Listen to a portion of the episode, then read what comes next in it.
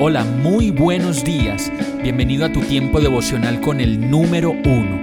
Qué alegría saludarte con la certeza de que Dios está obrando en tu vida su perfecta y buena voluntad, ya sea porque estás aprendiendo de un momento difícil o porque estás disfrutando de su amor a plenitud con paz y tranquilidad.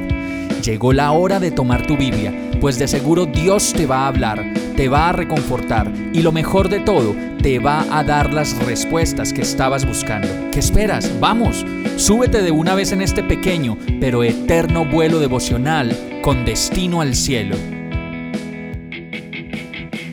Y el mensaje de hoy se llama Ya tienes la medida justa de todo lo que necesitas. Segunda de Pedro 1.3 dice, su divino poder, al darnos el conocimiento de aquel que nos llamó por su propia gloria y excelencia, nos ha concedido todas las cosas que necesitamos para vivir como Dios manda.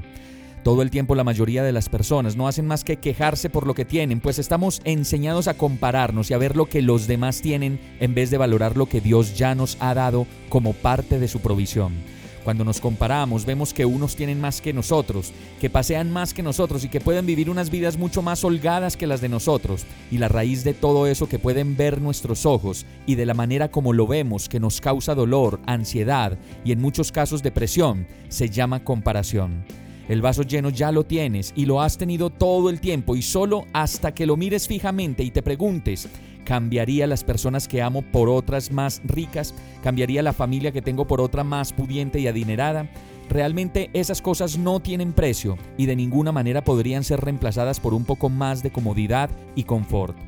Yo estoy convencido de que lo que no hemos recibido aún es porque no estamos preparados para recibirlo o para manejarlo. Y también estoy convencido que lo que tengo, así como Dios me permite vivirlo y experimentarlo, es más que suficiente.